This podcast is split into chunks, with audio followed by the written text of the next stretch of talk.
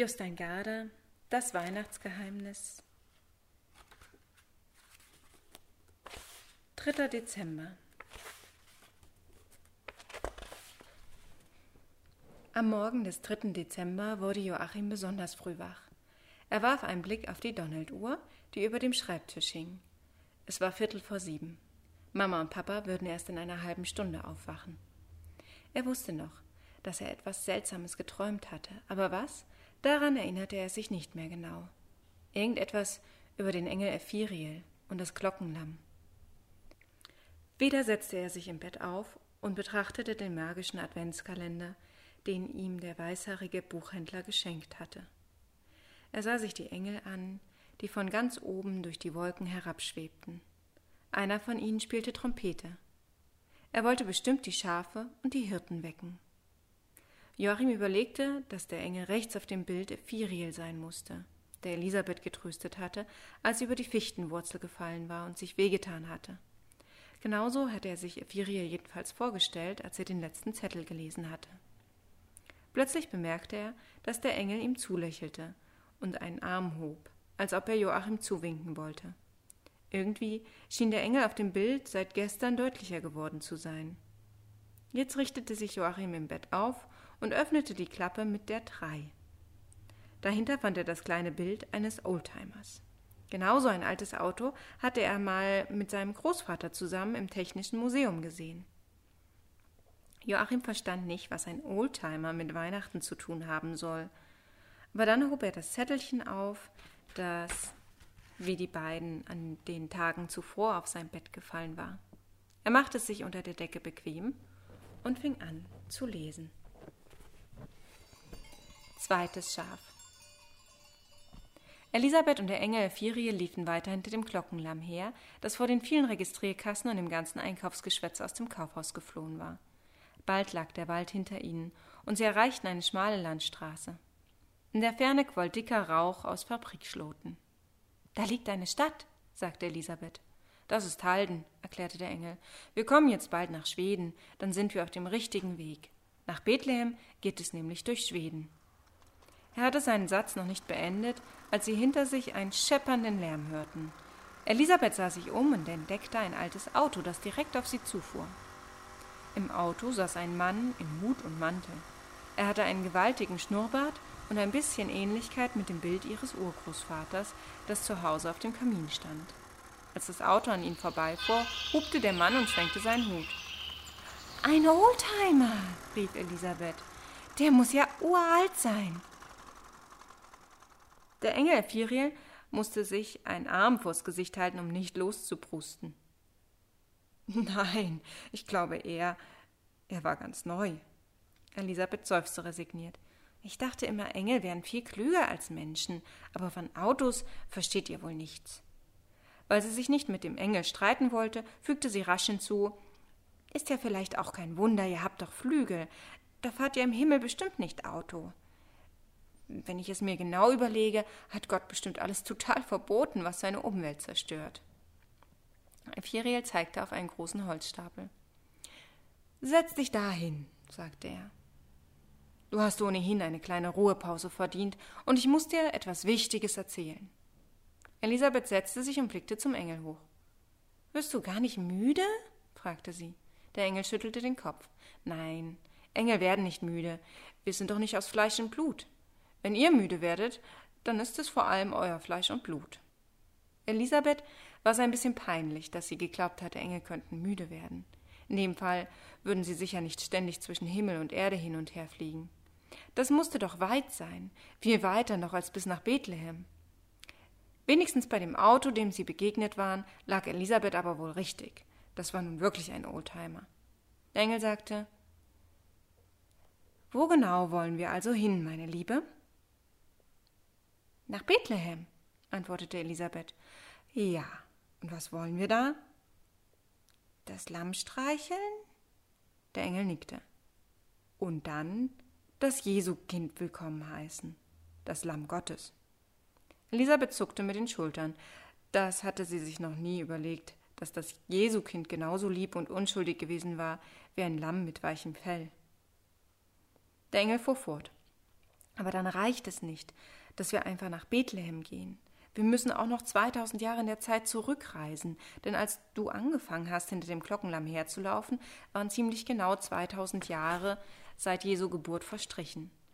Lass uns versuchen, dabei zu sein, wenn das große Wunder geschieht. Elisabeth schlug die Hand vor den Mund. Ist das denn nicht unmöglich, in der Zeit zurückzureisen? Ephiriel schüttelte den Kopf. Nicht ganz, nein. Für Gott ist nichts unmöglich, und ich bin als Bote Gottes hier. Deshalb ist auch für mich fast nichts unmöglich. Wir haben schon ein kleines Stück des langen Wegs hinter uns. Da unten siehst du Halden, und wir befinden uns am Beginn des 20. Jahrhunderts nach Christus. Verstehst du? Elisabeth machte großen, große Augen und nickte. Ich glaube schon. Deshalb war der Oldtimer auch gar nicht alt. Nein, er war nagelneu. Hast du gemerkt, wie stolz der Mann gehupt hat? In der Zeit, in der wir jetzt gerade sind, haben noch ziemlich wenige Leute ein Auto. Elisabeth Hansen starrte die weiß gekleidete Gestalt einfach weiter an, und der Engel Ephiriel fuhr fort. Den ganzen weiten Weg nach Bethlehem zu laufen, würde sehr lange dauern. Aber wir laufen außerdem noch schräg durch die Geschichte. Und auf diese Weise laufen wir gewissermaßen die ganze Zeit bergab. Das ist so, wie mit dem Wind zu laufen oder eine Rolltreppe hinunterzurennen. Elisabeth nickte. Sie war sich nicht sicher, ob sie alles verstanden hatte, was der Engel sagte, aber auf jeden Fall war es genug, um zu begreifen, wie klug alles arrangiert war.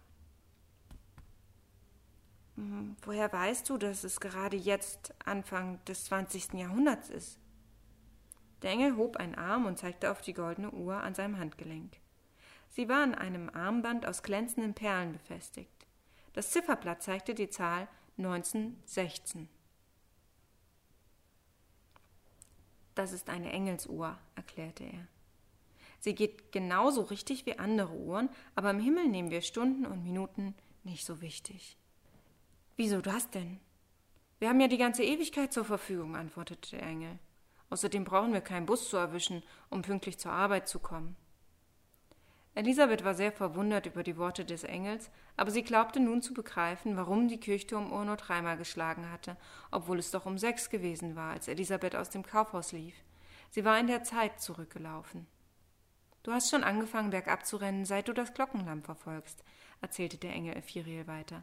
Damit hat die große Reise durch Zeit und Raum begonnen. Jetzt kam aus der anderen Richtung ein Oldtimer. Er hinterließ eine Staubwolke. Elisabeth musste husten. Als sich die Staubwolke legte, zeigte sie plötzlich nach vorn. Da ist ja wieder unser Lamm.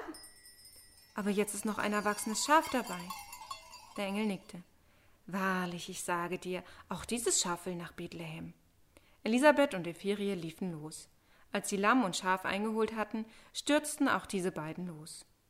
Komm her, mein Lämmchen, lockte Elisabeth. Aber Lamm und Schaf waren nicht zu bremsen, sie wollten nach Bethlehem, nach Bethlehem. Sie passierten den Stadtrand von Halden.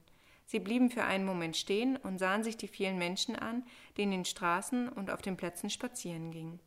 Die Frauen trugen lange, farbenfrohe Baumwollkleider und große Hüte in allerlei Farben. In den Straßen töfften einige Oldtimer herum, aber es gab auch viele Pferdekutschen in der kleinen Stadt. Sie ließen die Stadt hinter sich und erreichten einen Grenzübergang. Auf dem großen Schild stand Reichsgrenze Schweden. Elisabeth blieb stehen. Meinst du, sie lassen uns rüber? Der Engel umflatterte sie wie ein übergroßer Schmetterling. Die trauen sich doch gar nicht, einen Pilgerzug anzuhalten, sagte er. Außerdem haben Norwegen und Schweden bis vor wenigen Wochen denselben König gehabt. Kann ich noch einmal deine Engelsuhr sehen? Ephiriel hielt ihr seinen Arm hin. Jetzt zeigte das Ziffernblatt 1905. Und dann liefen sie alle an den zwei Grenzposten vorbei. Zuerst Lamm und Schaf, dann Elisabeth Hansen und der Engel Ephiriel. Halt, stehen bleiben, riefen die Grenzposten, im Namen des Gesetzes. Aber da waren sie schon tief in Schweden und sie waren auch schon wieder einige Jahre näher an Christi Geburt heran. Joachim setzte sich im Bett auf. Deshalb also gab es im Adventskalender das Bild eines Oldtimers, und deshalb war plötzlich Sommer geworden. Rasch legte Joachim den Zettel mit dem Bericht über Elisabeth und dem Engel Ephirie in seine Geheimschatulle. Seine Eltern konnten jeden Moment ins Zimmer kommen. Jetzt begriff Joachim jedenfalls vieles viel besser als gestern. aber er war groß genug, um zu wissen, dass man eigentlich nicht in der Zeit zurücklaufen kann. Na ja, dachte er, immerhin in Gedanken ist es möglich. In der Schule hatte er gehört, dass tausend Jahre bei Gott wie ein einziger Tag sein konnten. Und der Engel Ephiriel hatte zu Elisabeth gesagt, dass bei Gott kein Ding unmöglich war. War es dann nicht auch vorstellbar, dass Elisabeth und der Engel in der Zeit rückwärts liefen? Bald hörte er Mama im Flur. Sie öffnete die Tür und fragte, Hast du den Adventskalender schon aufgemacht? Joachim nickte und Mama bückte sich über den Kalender. Ein Oldtimer, rief sie. Ihre Stimme klang ein bisschen verwundert, fast enttäuscht. Vielleicht hatte sie für jeden Tag Bilder von Engeln und anderen Weihnachtsdingen erwartet. Elisabeth und der Engel sind zu der Zeit nach Schweden gelaufen, als solche Oldtimer nagelneu waren, sagte Joachim. Sie wollen bis nach Bethlehem. Hm, mir scheint, du bist ein kleiner Dichter, antwortete Mama und streichelte ihm den Kopf. Dann ging sie ins Badezimmer. Joachim spürte ein Kitzeln im Bauch, wenn er daran dachte, was er alles wusste und was seine Eltern für ausgedacht hielten. Auf einmal kam ihm eine wunderbare Idee. Heiligabend würde er alle Zettel aus dem magischen Kalender zusammenpacken und das Päckchen unter den Weihnachtsbaum legen. Auf das Päckchen würde er schreiben Für die besten Eltern der Welt. Eigentlich war es nicht gut, dass ihm die Idee gekommen war, denn jetzt war die Vorfreude auf Weihnachten noch viel größer. Und es war nicht nur schön, sich auf etwas zu freuen, es war auch ein bisschen öde. Schließlich war es ja noch so lange hin. Nachmittags jammerte Papa, weil er seinen Führerschein immer noch nicht wiedergefunden hatte. Dann dürfe er doch eigentlich auch gar nicht Auto fahren, meinte Mama. Aber dazu schnaubte Papa bloß wie eine Dampfmaschine.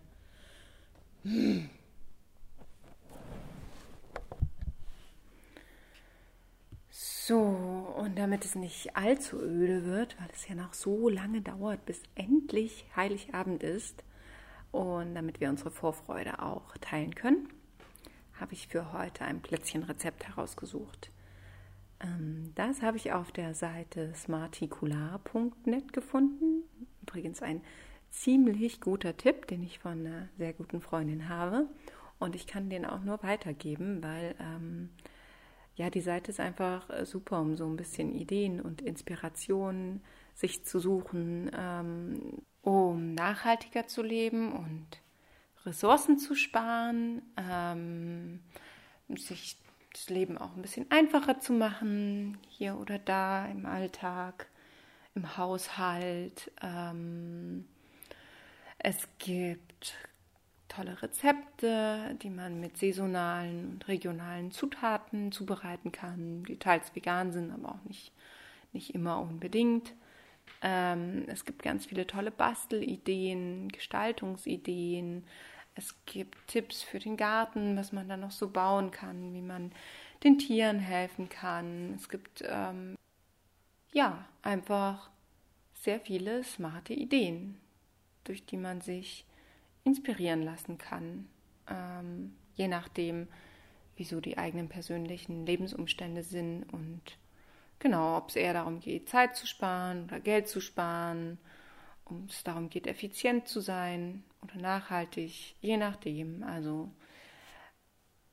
da ist einfach ganz viel dabei. Genau. Und ich habe mich auch inspirieren lassen und habe eben dieses Rezept gefunden.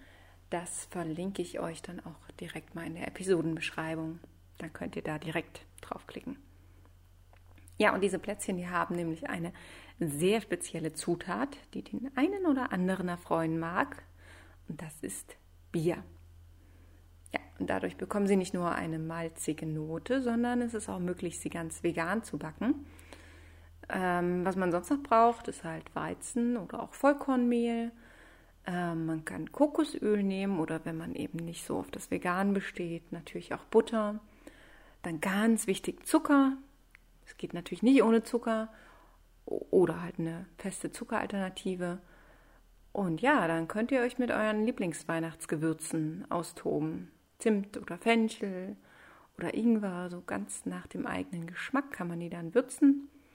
Und ja, beim Bier kann man übrigens auch das Bier nehmen, was man selber am liebsten trinkt. Ja, und die restliche Prozedur, die kennt ihr ja vom Plätzchenbacken. Alle Zutaten zusammen in eine Schüssel, ordentlich kneten, bis da ein guter Teig draus wird. Dann kommt das Ganze für eine Stunde in den Kühlschrank. Ähm, und dann beginnt ja eigentlich der beste Part. Dann wird es mit Mehl ausgerollt und ihr könnt die Plätzchenformen rausholen und äh, wild drauf los ausstechen. Ja, und die kleinen Kunstwerke gehen bei 200 Grad Ober-Unterhitze in den Ofen, bleiben da für 10 bis 12 Minuten und dann, naja, noch ein bisschen abkühlen lassen. Dann müsst ihr euch noch mal kurz gedulden. Aber dann sind sie fertig. Und dann wünsche ich euch viel Spaß beim Verschenken und natürlich beim selber Naschen.